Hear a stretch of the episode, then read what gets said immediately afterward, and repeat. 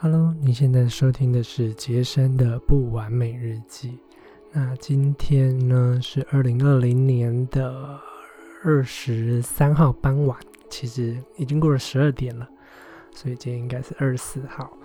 不过我就在想啊，因为既然我的主题叫做杰森的不完美日记，所以应该要用写日记的方式跟大家分享。那早上起来写日记对我来说有点痛苦，因为因为我是一个晚起人，所以想说，那晚上写写日记，跟大家分享一下，嗯，我今天的想法或一些看法，也是对自己的一些记录。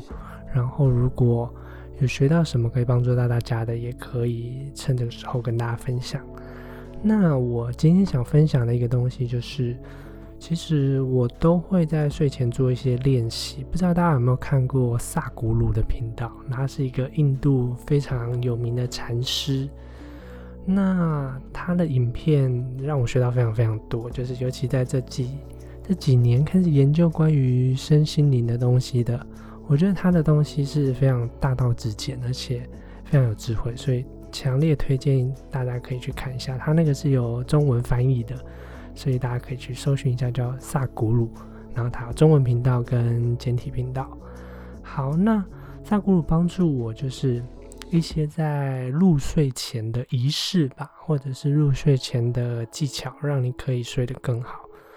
那首先呢，就是这个很好玩，就是假设啊，假设今天你在床上，那这个床就是你即将即将。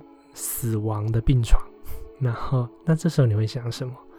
对啊，这个这个其其实也是没也不是没道理的，因为每天都有二十五万人他会自然死亡，一直意思就是说他今天睡着之后，他可能隔天就不会再醒来了，所以你也很难担保说自己明天一定会开开心心的起床，所以。做一个这个很好的练习，就是假设今天晚上这个床上你睡着了，你将不会再起来了。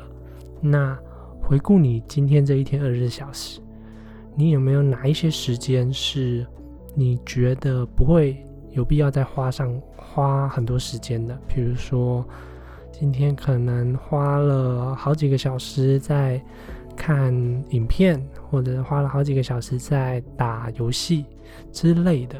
就是你觉得今天哪一些时间，今天是你最后一天，哪一些时间你不会不会花时间在这些身上？那哪一些事情是你觉得你没有把时间花在这些珍贵的事物上面？比如说多陪陪家人啊，多陪陪你的宠物，多陪陪你亲爱的人，然后多跟他们聊天，多跟他们参与他们的互动。如果你有小孩的话，就是也可以思考一下。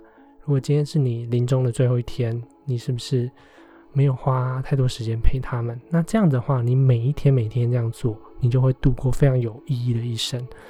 所以，嗯，非常建议大家可以在睡前做一个练习，然后做这个练习也很好。至少，当你明天起床的时候，你会非常感恩这一切，因为你会发现自己还活着嘛，对不对？就像我刚刚前面说的。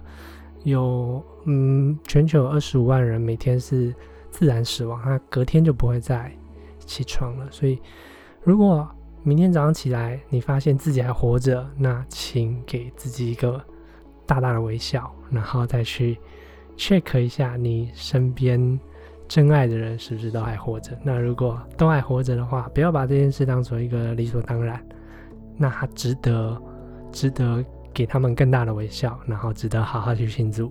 好，以上就是希望我可以每天透过这种写日记的方式，一方面也是激励我自己，然后提醒我自己；那一方面也是，如果有帮助到你们的话呢，那就很棒喽。我是 Jason，我们下支，那我们明天见，拜拜。